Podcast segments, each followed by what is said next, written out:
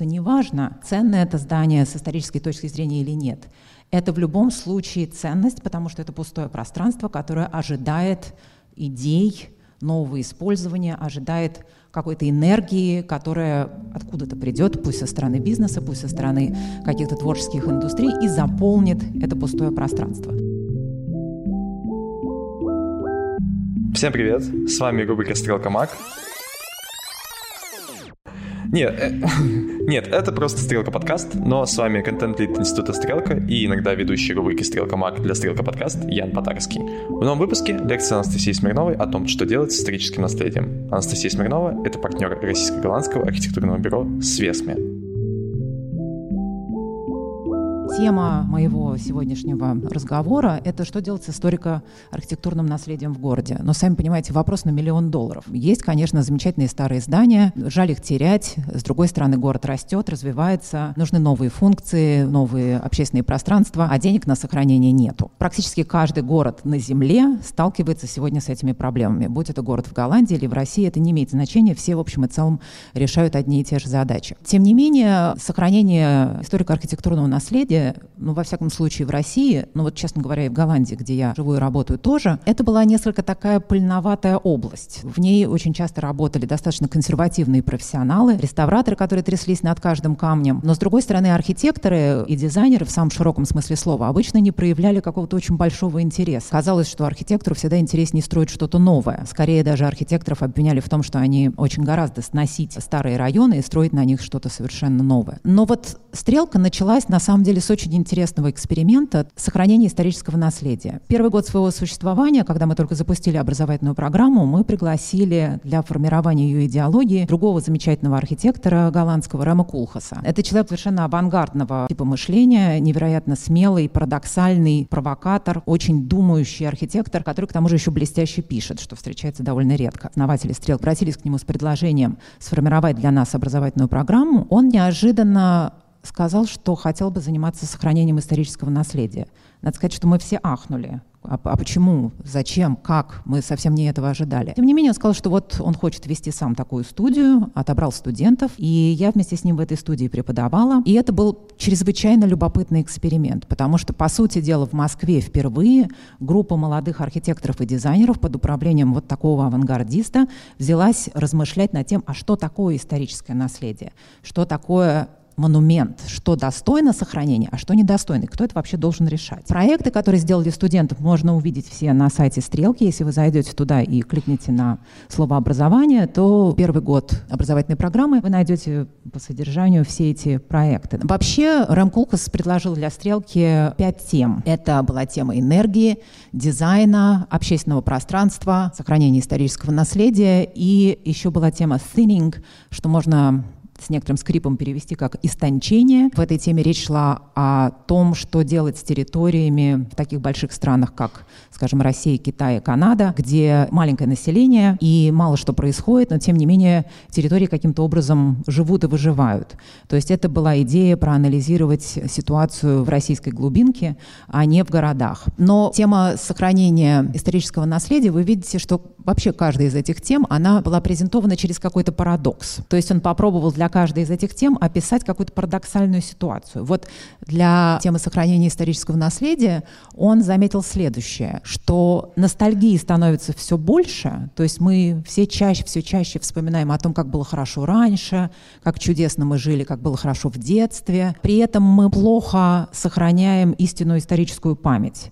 Мы часто забываем о каких-то важных исторических событиях. Мы остаемся наедине с совершенно неотрефлектированной историей государства, города, конкретного района. И вот эта проблема между ностальгией и памятью, в чем разница, как сделать так, чтобы к памяти относились серьезнее, отчасти это и было задачей вот той студии, о котором я вам рассказывала. Параллельно в Венеции на биеннале архитектурной проходила выставка, которую бюро Рэма Кулхаса курировало и спроектировало по специальному заданию заданию комиссаров Биеннале, она называлась «Хронокаос», то есть «Хаос времени». Это была выставка целиком и полностью посвященная проблеме исторического наследия. Они сделали исследование. Вообще этот офис Рэма Кулхаса, который называется Office for Metropolitan Architecture или ОМА, они очень много занимаются действительно такими архитектурными исследованиями, и выставка как раз была посвящена очень углубленному ретроспективному изучению проблемы сохранения. Опять же, это была достаточно провокационная выставка, то есть, скажем, консерваторы и реставраторы, которые были на открытии, очень раскритиковали все их положения, очень скептически отнеслись к их предложениям. В общем, можно даже сказать, что эта выставка имела скандальный успех. Об этом было очень много публикаций, очень много интервью было напечатано в самой разной прессе, и профессиональной, и для широкой публики. И, собственно, этого архитекторы и добивались. Привлечь к проблеме сохранения наследия очень широкое внимание. Вывести ее из пыльного подвала, где ее занималась достаточно узкая группа профессионалов, и сделать это обсуждение достоянием общественности. Тем более это было релевантно в Венеции. Сами понимаете, это город-музей, поэтому там такая выставка была как нельзя более уместна. На этой выставке, собственно, в числе многих других экспонатов было и вот это вот достаточно забавное противопоставление двух идеологий сохранения наследия. Выразителем одной был Джон Рёскин, совершенно замечательный искусствовед и писатель английский, который буквально говорил следующее. Да не надо ничего сохранять. Это невозможно. Мы с вами не обладаем ни знаниями, ни умениями достаточными для того, чтобы восстановить любое здание историческое в его бывшей славе. Нужно оставить здание жить той жизнью, которую оно живет естественно, и восхищаться теми руинами, которые нас окружают. То есть в его системе ценностей руины были не менее привлекательны, чем какой-нибудь отреставрированный дом, а может быть даже и более. Ему возражал другой очень важный деятель сохранения, Виоле Ледюк, теоретик архитектуры, историк архитектуры, который тоже на свой лад говорил, что восстанавливать что-либо не стоит, но нужно стремиться при реставрации исторического памятника воссоздать некое его идеальное идеальное состояние. Честно говоря, к этому заявлению очень много вопросов, потому что кто определяет, что такое идеальное состояние здания, каким образом этот идеал можно проверить, какими техническими средствами можно его достичь. Это, в общем, совершенно понятные вопросы, на которые у него ответа не было. Но вы понимаете, что это два, в общем, совершенно разных подхода. Грубо говоря, один предлагает ничего не реставрировать, оставить все в таком естественном разрушении, деконструкция — это тоже по-своему прогресс, а другой говорит о том, что нужно стремится из старых зданий путем разных достаточно тонких архитектурных операций создавать как бы новое качество, новые объекты, которые становятся очень интересны для города, для культуры, для истории. Очень интересная также на этой выставке была такая линия историческая. Это то, что количество охраняемых объектов официально внесенных в список охраняемых исторических объектов радикально увеличивается практически только в 50-е годы. До середины 20 века количество объектов архитектуры или инженерных сооружений, которые подлежали официальной охране, было сравнительно небольшим. Зато после Второй мировой войны произошел как будто взрыв какой-то. Практически все сегодня может оказаться предметом охраны лишь бы были какие-то приведены правильные доказательства. Это специфический английский случай. Это эм, диаграмма, показывающая эволюцию британских охранительных документов. Но поскольку Англия была впереди планеты всей в деле сохранения исторического наследия, это довольно показательно. 1882 год, это уже поздний 19 век. Что в этот момент в Англии считается достойным сохранения? Только объекты, сооружения до 400 года до нашей эры. То есть речь идет о дольменах и менгирах. Это действительно древние полуразвалившиеся сооружения. Почему это произошло? Археологи вдруг спохватились, что на самом деле под влиянием климата, ветра, солнца, дождя все эти очень древние сооружения стали разрушаться буквально на глазах, крошиться, превращаться в обломки. И, собственно, группа археологов проявила инициативу и внесла в парламент на обсуждение вот такой законопроект. Давайте мы будем сохранять эти здания и предпринимать делать все, что только можно для того, чтобы это все окончательно не превратилось в пыль, потому что это достояние английского государства. И такой документ был принят. Но дальше вы только в 1913 году, начало 20 века, вот-вот начнется Первая мировая война. Только в этот момент объявляется достойным сохранения наследия Средневековья и отчасти Ренессанса. Это поразительно, да, то есть это уже новое время, когда, казалось бы, мы все уже должны были понимать ценность э, ренессансной культуры, ну, во всяком случае, в течение всего XIX века. А нет, официально эти объекты вводятся в список охраняемых государством только в начале XX века. После войны начались разнообразные дебаты о ценности тех или иных зданий. Продолжались они безумно долго. Были разные общества в Англии, которые предлагали те или иные методологии сохранения, и только в 1983 году было введено правило, что любое здание, которое старше 30 лет, ну, на тот момент, может быть внесено в список официально охраняемого культурного наследия. То есть это тоже очень поздно. Значит, в 1983 году только оказалось, что недавнее прошлое тоже кому-то может быть интересно. То есть речь идет уже не о дольменах и мельнгирах,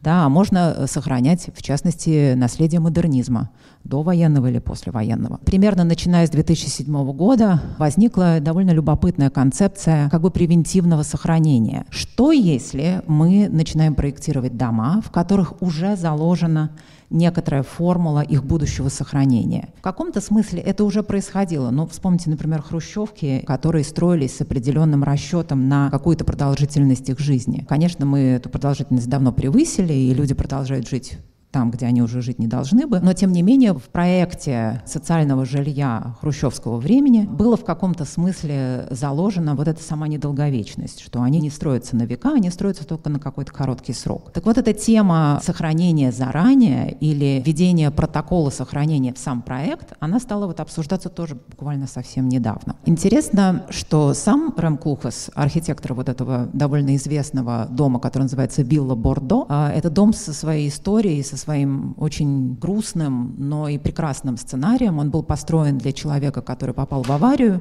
и в результате этого э, стал инвалидом. И дом был спроектирован таким образом, что практически всю его площадь занимает лифт.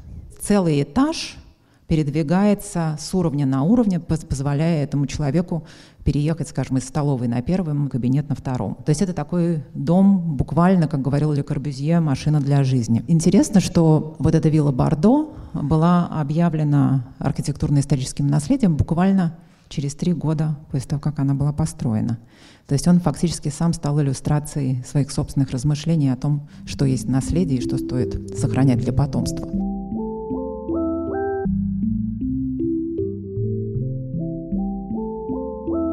Мы со студентами стали думать, а может быть вообще есть какая-то ловушка в том, чтобы считать, что сохранение достойны только какие-то объекты. Ну, то есть дом, жилой собор, или, может быть, э, телевизионная башня.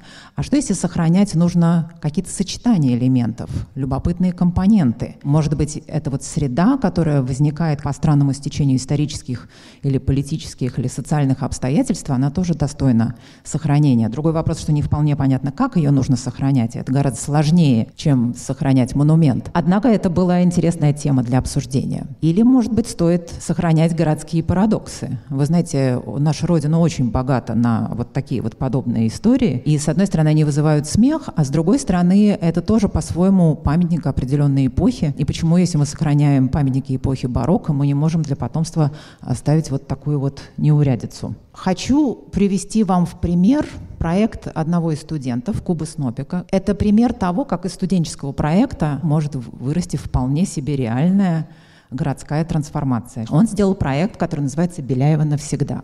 Если вы бывали в Москве, то, скорее всего, вы в Беляево не бывали, потому что делать там абсолютно нечего. Летом, конечно, это более зелено, весело и солнечно, больше похоже на модернистскую мечту. Белые многоэтажные дома, разбросанные среди зелени. Ну и летом, честно говоря, на мечту это похоже с натяжкой. Что было интересно про район Беляева? Он, в общем, очень похож на тысячи и тысячи других микрорайонов по всей России. Однако в силу разных обстоятельств в этом районе в 70-е годы зародилась очень любопытная андерграундная культура, так называемый московский концептуализм. Поэты, художники, писатели действительно, как потом выяснилось, совершенно мирового уровня. В центре всего этого кружка была фигура Дмитрия Александровича Пригова, поэта-абсурдиста, художник, провокационный совершенно, авангардист. Занимался и живописью, и графикой, и э, известен прежде всего своими поэтическими сборниками, напечатанными на машинке. И он был в числе самых первых людей, которые сказали, что вот в этих микрорайонах советских есть какая-то своя особая красота, и что ее можно воспеть, и что есть искусство, которое способно говорить на языке микрорайона. Но тогда, честно говоря, даже для московской интеллигенции это было слишком, потому что тогда все скорее читали Цветаева, Мандельштама и Пастернака, а Дмитрия Александровича Пригова побаивались, потому что все это как-то было не вполне ясно и, в общем, отдавало какой-то циничной и абсурдной игрой. Тем не менее, кружок этот со временем стал очень влиятельным, и мы посмотрели на ЮНЕСКО. Вы знаете, это самая крупная организация, которая занимается сохранением исторического наследия во всем мире. Они очень решительно делят абсолютно все наследие на две категории. Первая категория – это то, что можно потрогать руками. Это какое-то здание, сооружение, памятник, мост, что-то, что построено из осязаемых материалов. И нематериальное наследие. Сюда входят разные ритуалы, музыкальная культура. В последнее время туда же вошли и разные кухни мира, то есть, например, они сохраняют рецепты.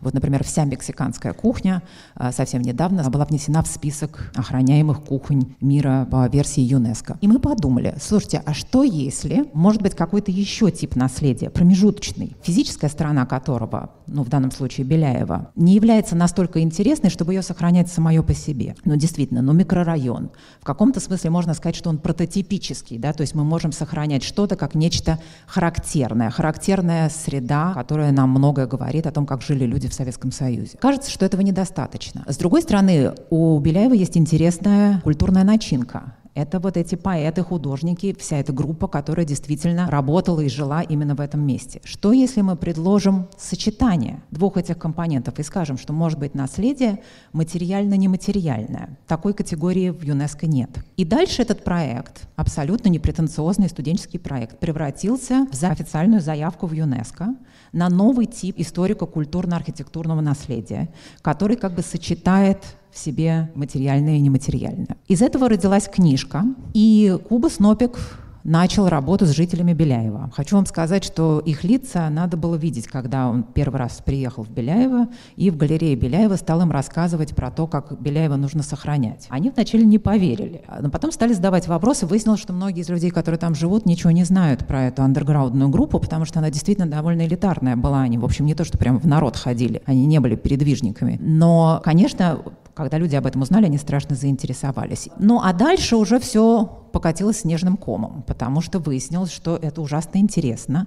И в Беляево поехали всякие иностранные гости, а также гости столицы, которые прослышали о том, что вот есть такое странное место, вроде как обычный микрорайон, но на самом деле необычный. Дальше там появились маршруты Пригова. Дальше квартиры его стали осаждать толпы туристов. Ну, не знаю, были ли счастливы соседи, но, во всяком случае, какая-то энергия там начала зарождаться новая. И появилась э, вот такая группа жителей, которые стали активно пропагандировать творчество творчество этой, по сути дела, андерграундной группировки, э, читать стихи, встречаться, приглашать тех членов этой группы, которые еще активно, а таких еще много. И все это закончилось тем, что они взяли графику Пригова, у него были такие довольно знаменитые картины, напечатанные на пишущей машинке, и нанесли их на торцы вот этих довольно ободранных и, и честно говоря, довольно жутковато выглядящих домов.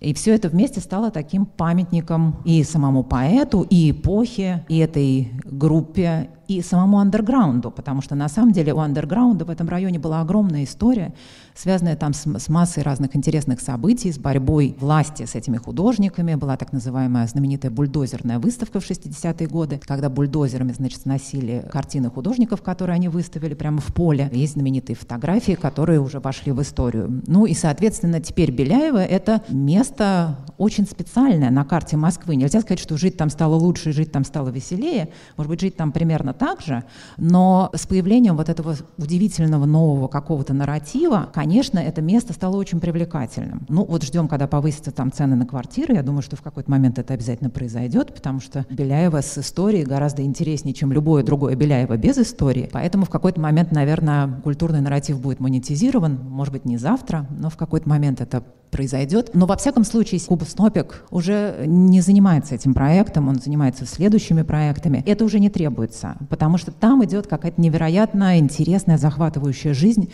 проводятся литературные вечера, выставки, и это все очень свежо и оригинально. Понимаете, такого нет нигде не то, что в Москве, не то, что в России, а в мире-то нету. И это все выросло из, собственно, совсем небольшого студенческого проекта. Поэтому я считаю, что за студентами большая сила. Для примера могу сказать еще о проекте другой моей студентки, Даши Парамоновой, которая сейчас возглавляет офис э, «Стрелка Architects». Она работает над проектами «Стрелки» в разных городах. И она издала книжку с загадочнейшим названием «Грибы, мутанты и другие. Архитектура Р. Лужкова».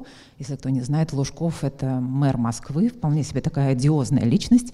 К сожалению, он очень любил архитектуру. Когда мэр любит архитектуру, это всегда очень такая трудная ситуация. В эру Лужкова много чего было наделано в Москве, что как-то принято ненавидеть, не любить, отрицать. И вот Даша как раз пошла по пути такого достаточно храброго исследования. И она сказала, хорошо, Сейчас мы все это ненавидим, но давайте вспомним, сколько раз в истории бывала ситуация, когда кто-то что-то ненавидел, а потом сто лет спустя выяснялось, что это на самом деле было очень интересно. Ну, недалеко ходить за примером, это Эйфелева башня. Помните, да, какие писались письма в правительство, Эмиль Золя бросался под строительную технику, потому что, значит, любимый Париж был навсегда испорчен этой железной штуковиной э, и так далее и тому подобное. И она говорит, что вот я собираюсь исследовать то, что я знаю хорошо, архитектуру эры Лужкова, да, ужасную, постсоветскую, постмодернистскую, вялую, дешевую, быструю и некрасиво устаревающую архитектуру 90-х, я хочу разобраться, что произошло. Она сделала очень интересное исследование. Я всем очень рекомендую эту книжечку. Она очень короткая, но там очень любопытно исследованы разные политические мотивы, политические корни определенных архитектурных проектов и урбанистических проектов, а также произведена очень любопытная классификация различных зданий, которые были построены вот в эти самые лужковские примерно 10-12 лет. Так что это было еще одно такое вполне себе парадоксальное исследование. Оно не вылилось в реальный проект, но мне кажется, оно очень сильно помогло нам объяснять, чем мы занимаемся и почему сохранение на самом деле может быть таким интересным предметом.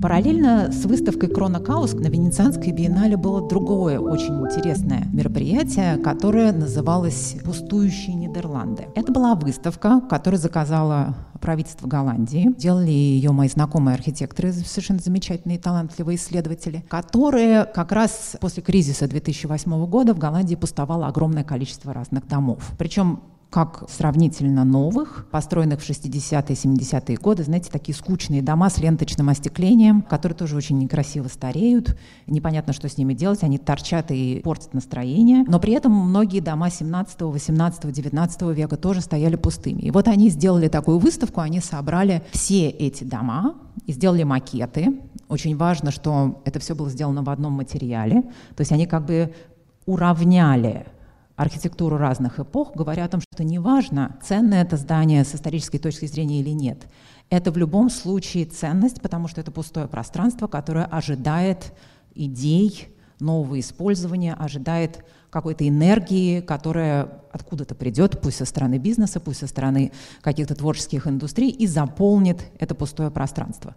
Надо сказать, что этот простой жест в общем, произвел большое впечатление. Потому что когда все, включая голландских чиновников, увидели вот эту вот массу, представляете, какое-то огромное количество пустых домов, потому что Голландия маленькая страна, не всего-то, господи, 12 миллионов человек живет. Это был, конечно, очень сильный жест, и вместе с Кронокаусом они составили такое интересное поле, потому что стало очевидно, что для архитекторов и дизайнеров в 21 веке появился совершенно новый, как говорят по-английски, challenge, то есть вызов. Не просто строить новое. Мы имеем дело с городами, которые уже застроены. Значит, нужны какие-то новые компетенции, новые навыки, новые способы думать, для того, чтобы наполнять эти существующие пространства новым содержанием. Из этой выставки выросла другая образовательная программа, которая называлась «Исследование пустующего». Это была магистрская программа, которую вели вместе архитекторы и реставраторы. Очень редкое сочетание, они обычно друг друга терпеть не могут, с трудом работают вместе. В этом и был весь смысл этой затеи. И они принимали на самом деле мультидисциплинарных студентов, то есть э, если вы экономист и хотели заниматься исследованием пустующего пустующих пространств с экономической точки зрения, они вас тоже брали. Если вы современный художник и хотите работать в странных пустых местах,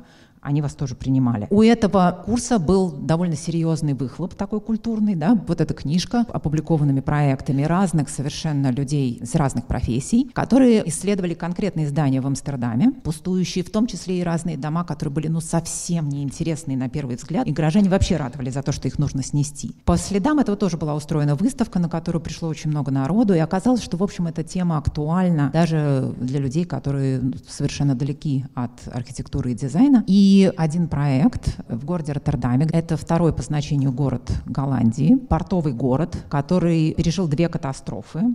Катастрофа номер один – это бомбежка во время Второй мировой войны, когда был разбомблен центр. И катастрофа номер два, когда порт вывели из города потому что он стал таким большим, что город его уже не вмещал. И сейчас город находится вот в состоянии этого как бы постпорта, да, то есть если раньше порт был его сердцем и смыслом существования, то сейчас как бы такого очевидного смысла у города больше нет. Понятно, что это был город такой пролетарский, очень жесткий, очень индустриальный, совсем не романтический. Конечно, весь старинный центр был разбомблен, сами понимаете, что там был не до романтики. Восстанавливали его в торопях, построили очень много дешевых и э, невысокого качества домов, ну, потому что нужно было где-то срочно размещать людей. Вы сами понимаете, что такие дома есть и в России в избытке. Хорошо было бы их поменьше иметь, да, вот непонятные такие ленточные окна, мутный бетон, все это еще, как правило, с какими-то элементами инфраструктуры и коммуникации, которые торчат в самых невыгодных местах.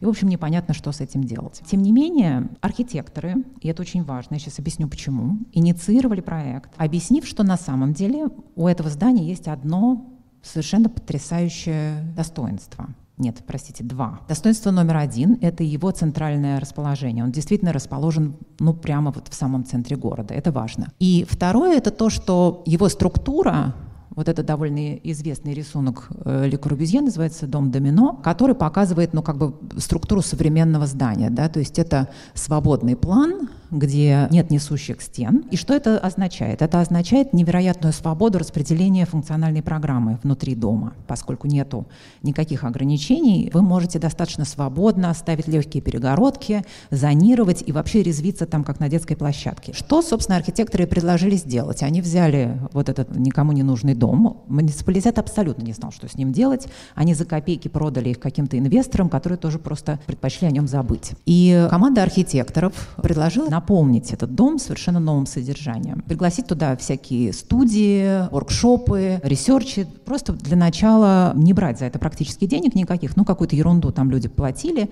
То есть идея была в том, что сами архитекторы, сами художники вкладывают какие-то деньги, то, чтобы отремонтировать свои собственные пространства. Ну, это все делалось совершенно подручными средствами, никто не разорился на этом. А со стороны муниципалитета была только подключена горячая вода и свет, за который, конечно, обитатели всего этого платили платили. И этот проект буквально в считанные годы, за два-два с половиной года, стал как бы символом того, что можно делать с пустующим пространством, э, у которого, как кажется, нет никаких шансов. Они, например, разбили сад на крыше. На крыше этого дома оказалось очень удобно растить овощи. Там же они разводят пчел. Сейчас они уже продают этот мед в магазинчике внизу. На самом деле не в огороде, не в пчелах дело. А в чем дело?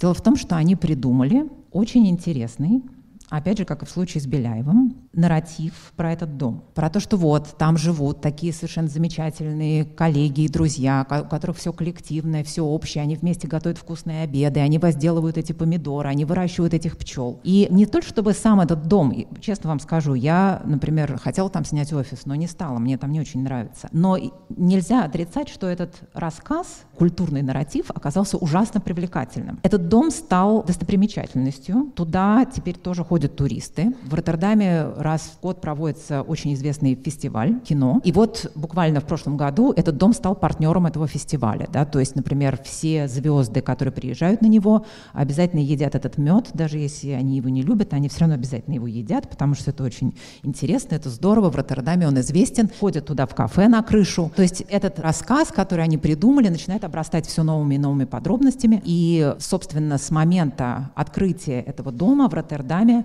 появилось еще порядка пяти таких гнезд. В какой-то момент это все начало еще и деньги приносить. В общем, история вполне достойная восхищения. Еще и потому, что сделана она была абсолютно простейшими средствами. Просто профессионализм этих архитекторов позволил им предпринять ряд шагов, которые не стоили больших денег, но они были правильными, да, они были хорошо придуманы. Вот видите, до и после. На самом деле ничего особенного они не сделали. Они просто сняли щиты, которые закрывали первый этаж, помыли окна, поставили там правильные предметы, стали наливать там дешевое пиво и пригласили правильных людей. И вдруг оказалось, что это, в общем, абсолютно мутное место, мимо которого было вечером страшно ходить.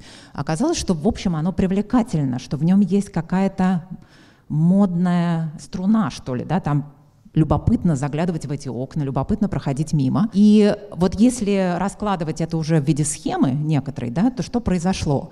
Значит, нашлись какие-то архитекторы, которые не ждали ни от кого заказа, не ждали, что муниципалитет к ним придет, потому что, если бы они ждали, к ним бы никто никогда не пришел. Они разработали концепцию, ну, очень грубо говоря, это коробочка, наполненная вот этими самыми разными функциями. Они пришли к молодому девелоперу уже с готовой концепцией, вместе с ним ее доработали, и дальше уже с готовым проектом пошли в муниципалитет, объяснив, какие шаги будут предприняты, что должен сделать муниципалитет и как это будет все организовано, и какая у этого цель. Вот при таком развитии событий все это сработало. Понятно, что в Роттердамском муниципалитете довольно продвинутые чиновники, но они не настолько продвинутые, чтобы хоть что-нибудь из этого сделать самостоятельно. Они не так думают, у них в голове такие идеи не зарождаются. Они должны быть инициированы кем-то со стороны.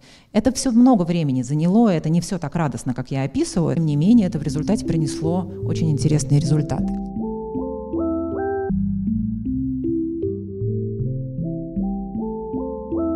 В связи с этим хочу вам предложить вот какую схему аналитическую. По сути дела, весь процесс преобразования этого скучного здания в моднейшее место не только в Роттердаме, но и Голландии в целом, можно разложить вот на такие этапы. Первый этап – это инициатива, второй этап – это культурная мода, и третий этап – это прибыль. Представьте что есть какое-то помещение. На самом деле эта схема работает э, во многих разных контекстах, ее вот прям можно брать и применять. Сначала вы устраиваете события. Ну, под «вы» я имею в виду какую-то, конечно, группу людей, у которых есть правильные связи, правильные друзья, и это событие должно быть действительно громким и интересным, и это долж, должен быть какой-то парадокс, да, вот что в таком месте вдруг устроено такое событие. Ну, например, лекция Анастасии Смирновой устроена в кинотеатре. Не очень парадоксально, но что-то такое странное в этом есть. После того, как это событие проведено, даже если оно достаточно скромное, что сделали архитекторы Схиблока? Они очень активно подключили так называемые цеховые медиа. Поскольку их все хорошо знали, они сделали так, что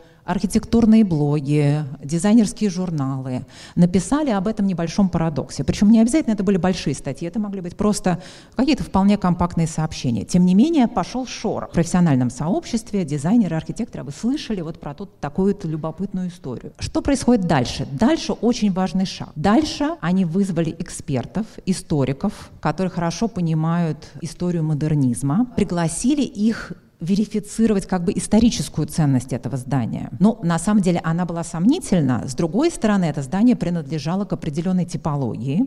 То есть умелый, хороший историк на самом деле вполне себе мог объяснить, почему это здание интересно. То есть не всегда только уникальные здания интересны. Иногда интересны и прототипические. Ну вот как Беляева, да, если у них правильное наполнение. Было действительно проведено какое-то количество интервью с этими историками. Эти интервью не преследовали никакой другой цели, кроме как привлечь внимание и общественности, и профессиональных кругов к вопросу о новой жизни модернистских зданий, да, того, что было построено после войны, часто в торопях, часто без какого-то очень умного плана.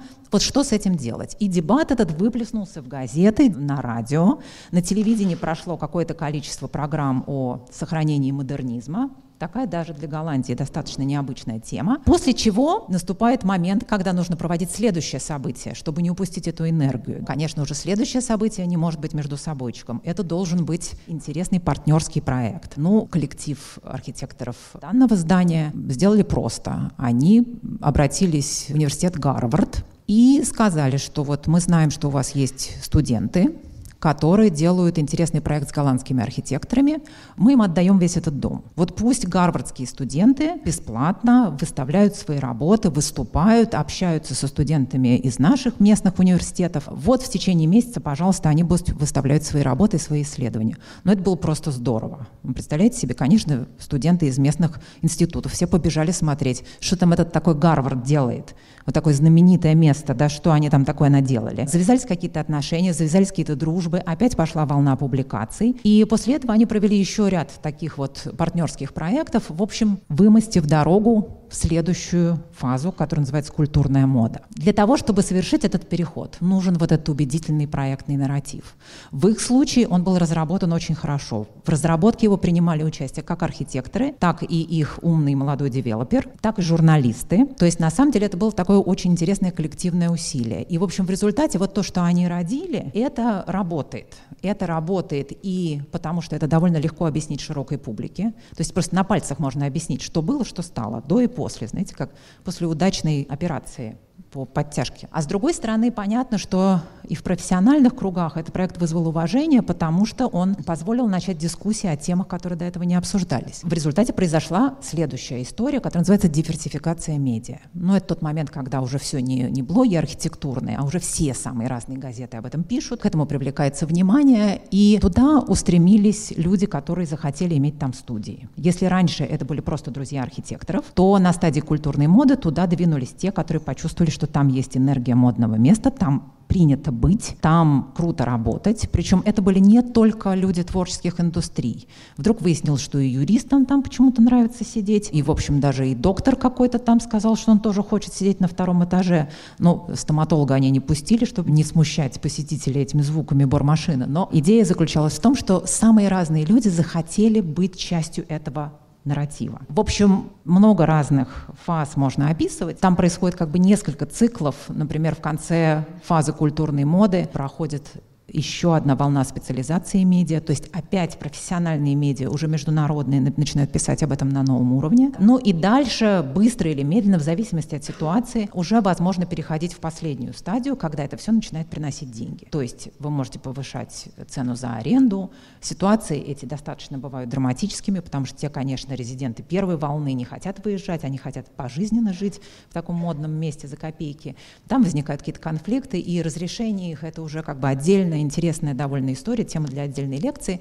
А, ну, в общем, вот я вам описала, что там произошло. Я знаю, что эта схема работает и в других ситуациях, и на более скромных проектах, и на более масштабных. В общем, надо отметить, что эта формула, она может слегка мутировать в зависимости от контекста. Это хороший пример того, как можно действовать. Убедительные проекты и нарратив — это все-таки сердцевина всего этого процесса. Про масштабные проекты всегда можно сказать, ну, это сложно, как это поднять. Вот вам пример. Маленький голландский город Мэппл на востоке Голландии. Когда-то это было пересечение торговых очень важных внутренних путей, по которым ходили баржи, груженные всякими товарами, и у этого города было право брать пошлину. Это очень красивый маленький городок, хотя, в общем, на фоне других голландских городов ничем он так особенно не выразительный. Там есть старый центр с приятным собором. Ну, в общем, такая вполне себе живописная, ну, кто любит вот такую вот скромную голландскую э, природу, э, достаточно симпатичное и привлекательное место. В центре города в конце 60-х годов было построено двухэтажный такой домик, в котором размещалось бюро по трудоустройству. Бюро это довольно скоро переехало в другое место, там по совокупности причин. И дом этот стоял порядка 40 лет пустым. В общем, расположен он очень симпатично на берегу канала. Вода высоко ценится в Голландии. Жить на берегу канала – это всегда плюс. Это близко от центра, но десятилетиями все ездили на велосипедах и ходили мимо этого дома, вздыхая, что, в общем, ну, вот такая вот страшная развалюха, и, опять же, тоже очень некрасиво стареющая. Муниципалитет давным-давно махнул на все это рукой, потому что что с этим делать непонятно. Причем чем дальше, тем менее понятно, да, потому что состояние этого всего плохое, такое, никто там жить не хочет, и никакая организация туда, скорее всего, не въедет. Но нам показалось, что у этого есть потенциал. На самом деле, может быть, даже особенно много и не нужно для того, чтобы превратить это во что-то интересное. Ну, нужны усилия, нужна какая-то инвестиция. Но поскольку мы архитекторы, а не инвесторы, что мы инвестируем? Наш капитал — это идеи, и наш капитал — это время, и наш капитал — это труд наших сотрудников. Вот что мы можем вкладывать. И мы сделали примерный набросок того, как эту никому не нужную муниципальную собственность можно перевести в какой-то другой статус. Почему нам показалось, что у этого есть потенциал?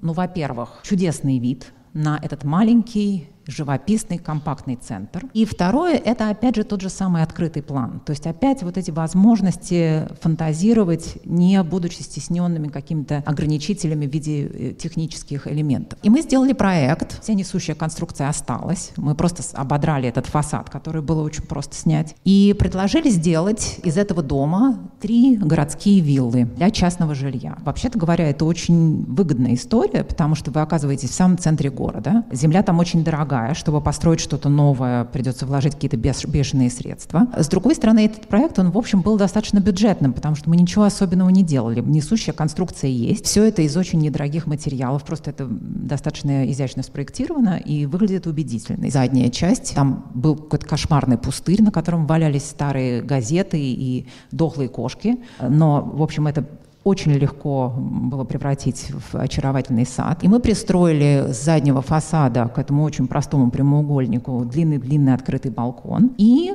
стали искать инвестора. И очень быстро его нашли.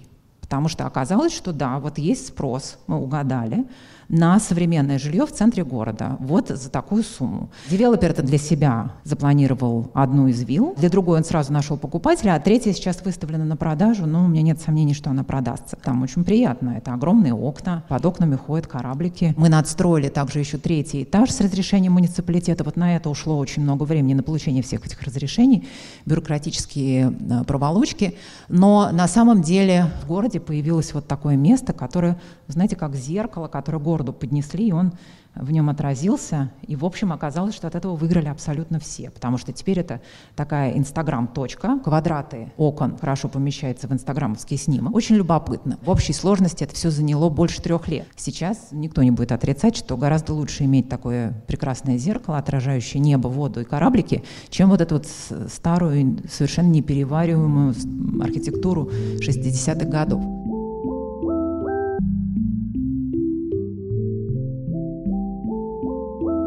Библиотечная система Москвы, 448 публичных библиотек. Потрясающая, колоссальная система. Наш главный концепт основывался на том, что сама эта система достойно сохранения. То есть это и есть монумент. Мы сейчас все живем в эпоху нетворков, систем, интернета, и все время стремимся создавать системы. А тут вот она уже есть, только она плохо работает. И вот эта идея, что система может быть монументом, система может быть наследием, охраняемым, и это, мне кажется, довольно такая живая, интересная идея. Мы сделали исследование. Первую фазу этого исследования мы опять же сделали за свой счет, но это потом отыгралось, и мы, в общем, совершенно не жалеем об этой инвестиции информации. Что мы сделали? Мы исследовали несколько библиотечных систем, сравнили библиотечную систему Москвы с Амстердамом, с Монреалем и с Лос-Анджелесом. Системы в чем-то похожие по масштабу. И выяснилась одна очень забавная и в то же время грустная вещь что, например, в Амстердаме на каждого посетителя бюджетных средств Понятно, что это все бюджетные организации во всех городах. Приходится примерно в 10 раз меньше, чем на каждого посетителя библиотеки в Москве. А посетителей при этом в 10 раз больше. То есть денег они тратят меньше, а народу к ним идет очень много. А у нас денег тратится на каждого посетителя много, но только там никого нет почему-то. Вот это был очень важный момент, потому что, честно говоря, понимаете, вот как бы концепции концепциями, но, э, опять же, чиновники, люди занятые, у них масса всякой рутинной работы. Вникать в какие-то там концепции архитекторов часто просто нет сил, времени и так далее. Не то, что уже они такие все злонамеренные. Но вот этот язык простой демонстрации, ну, на самом деле понимают абсолютно все. Потому что все схватились за голову. Действительно, бюджетные средства выделяются, но в библиотеке никто не ходит. Мы сделали 10 пилотных проектов, причем выбирали мы разные самые районы Москвы, как исторический центр, так и какие-то совершенно неприглядные районы, которым даже до Беляева далеко. И сделали довольно привлекательные картинки, которые довольно широко распубликовали. Это было тоже частью нашей стратегии. Пока еще реконструкция не началась, мы очень много объясняли, рассказывали, общались с библиотекарями. Все это был на самом деле довольно сложный процесс. Нашим первым пилотным проектом стала библиотека Достоевского. Опять же, существующая застройка под охраной памятника памятников. При этом, сами понимаете, это жилой дом, довольно характерный для Москвы. Я думаю, что в Саратове тоже такого типа дома есть. Хотя это монументы находятся под охраной памятников. Квартиры все реконструированы совершенно варварским способом. Когда жильцы реконструируют, то там за этим никто не следил. Как только дело дошло до библиотеки, за нами по пятам ходили проверяющие из охраны памятников и говорили, что ничего нельзя. Как выглядела библиотека до реконструкции? То есть люди, которые жили в этом доме, многие не знали о том, что там есть эта библиотека. При этом у них прекрасная коллекция книг, у них есть прижизненные издания Достоевского в очень хорошем состоянии. Но, тем не менее, видите, да, что никакого сообщения между библиотекой и улицей не было. Наоборот, это было похоже на осажденную крепость, в которой оборону держали пожилые и довольно агрессивные библиотекари. В общем и целом, что нам удалось сделать, действительно это памятник. Ничего менять там было нельзя. Но ряд вещей сделать было можно. Когда мы вели, собственно, эту реконструкцию, многие прохожие нас спрашивали, а что здесь будет сейчас э, какой-то бутик или что вы здесь какой-то магазин открываете? Потому что, ну, привычно для москвичей, что если большие окна, если светло, если можно заглянуть, ну, это точно не библиотека. У библиотеки совсем другой образ. Скорее всего, здесь будут что-то продавать. Дорогое, скорее всего. У нас вообще на этой библиотеке была целая коллекция историй. Вот отдельная история, это была история окна. Того, как можно читать в окне, как читающий человек становится привлекательным объектом, как люди останавливаются посмотреть на красивых девушек, которые читают, или просто посмотреть на какую-то уютную картину. Вы знаете, улица изменилась. Только благодаря этим, по сути дела, там четыре больших окна. Ну что такое это в масштабе города? Тем не менее, оказалось, что это важно. И очень важно, что наш архитектурный проект, казалось бы, это же просто реконструкция, но, конечно, это не было просто архитектурным проектом. Да? Мы работали большой мультидисциплинарной командой, и весь и проект коснулся всего. Ну, Начали мы с часов работы, потому что для того, чтобы получить вот такую вот сцену летом, нужно, чтобы библиотека работала до 10 вечера. И а, с огромным трудом нам действительно удалось это изменить. То есть вот частью культурного нарратива стало то, что это место, где можно сидеть допоздна. И это было очень важно. То есть практически нет никакой границы. Город заходит в библиотеку, библиотека обращена в город, и люди, которые читают на подоконнике, они как бы эту мембрану еще дополнительно разрушают. При этом там были, конечно, ужасные вещи. Ну, например, знаете, что вахт в библиотеке, она вот, вот сюда приходится. Что ты как бы уже виноват, потому что ты подходишь, и ты уже провинился каким-то образом, у тебя нету паспорта или прописки, в общем, что-то у тебя нету. На самом деле это соответствовало вот этому режиму обороны, да, что вот мы здесь охраняем эти книги, а вы все враги и пришли без паспорта, и сейчас здесь все расхитите. Частью архитектурного проекта, частью проекта реконструкции стала работа с библиотекарями. На самом деле они оказались чудесными людьми, все они прекрасно понимали, и потом мы работали вместе, но поначалу, конечно, переход от одного режима к другому был очень ну, тяжелый. Мы предложили совсем другое пространство, и мы ничего не поменяли, никаких стен мы не переносили. Что мы сделали? Мы сделали открытый архив, лесенка маленькая, которую мы пристроили, она ведет в заднее помещение, которое было святая святых библиотеки, то никогда никого не пускали, и вот мы это открыли, это была дополнительная сессия, разговоры, обсуждения с библиотекарем, как же так, они что туда пойдут и будут трогать книги руками. Да, вот будет такая ужасная ситуация. На самом деле, вот если говорить об историях, о нарративах, вот это довольно простое пространство ими наполнено. Да? То есть тут практически каждая вещь имеет под собой какую-то маленькую концепцию, маленькую идею. Например, стол мы спроектировали специально для этой библиотеки. Нам казалось очень важным, чтобы люди читали друг напротив друга. Во-первых, вы тогда видите, что читает ваш визави. Это очень важный момент. Не просто каждый в своем углу. За этим столом, кстати говоря, я знаю, по крайней мере, четыре романа, которые были завязаны здесь, и два из них закончились очень веселой свадьбой. Но это на самом деле важно. Сейчас там стоят компьютеры, поэтому это немножко эта вся гармония как-то разрушена присутствием техники. Но на самом деле это все равно очень хорошо работает. Вот такой вот большой коллективный стол, за которым люди могут читать. При этом мы предложили и другие разные места для чтения, кто как любит. Не все любят читать за столом. Кстати говоря, сам стол был спроектирован очень специфическим образом. Он сделан из кориана. Это такой достаточно приятный, спускающий э, белый свет такой материал. Но э, дело не в нем, а дело в том, что там из пробки. Это дает очень определенную акустику. Она как бы поглощает издает звуки. Поэтому, когда вы, например, ставите чашку с кофе, то нет такого неприятного звука, от которого все вздрагивают, а все как бы мягко. Поэтому за этим столом очень удобно и комфортно работать, но аудиопейзаж очень благоприятствует. Инстаграм библиотеки Достоевского — это очень веселое место. Посетители придумали новый тип селфи, который называется шелфи. Стало очень модно фотографироваться на фоне полок. Но там действительно очень много хороших фотографий, и, в общем, это здорово все выглядит. И на самом деле опять началась культурная мода. Вдруг библиотека стала модным местом. А туда стали приходить люди наниматься на работу, потому что ну, ну какие молодые юноши и девушки бы захотели быть библиотекарями еще там пять лет назад. Но вдруг библиотека Достоевского а, открыла какие-то новые возможности. Оказалось, что можно и там прекрасно работать, и это может быть даже очень весело. Вот простая статистика. У них было 300 посетителей в месяц. После реконструкции стало 300 посетителей в день. И, в общем, я боюсь, что весь этот интерьер несчастный уже скоро этого не выдержит. На сегодня это все. Слушайте другие выпуски Стрелка подкаста и рубрики Стрелка Маг про топонимы, городские легенды, новые технологии пищевой индустрии, концепт арты и pet-friendly Россию. Пока-пока!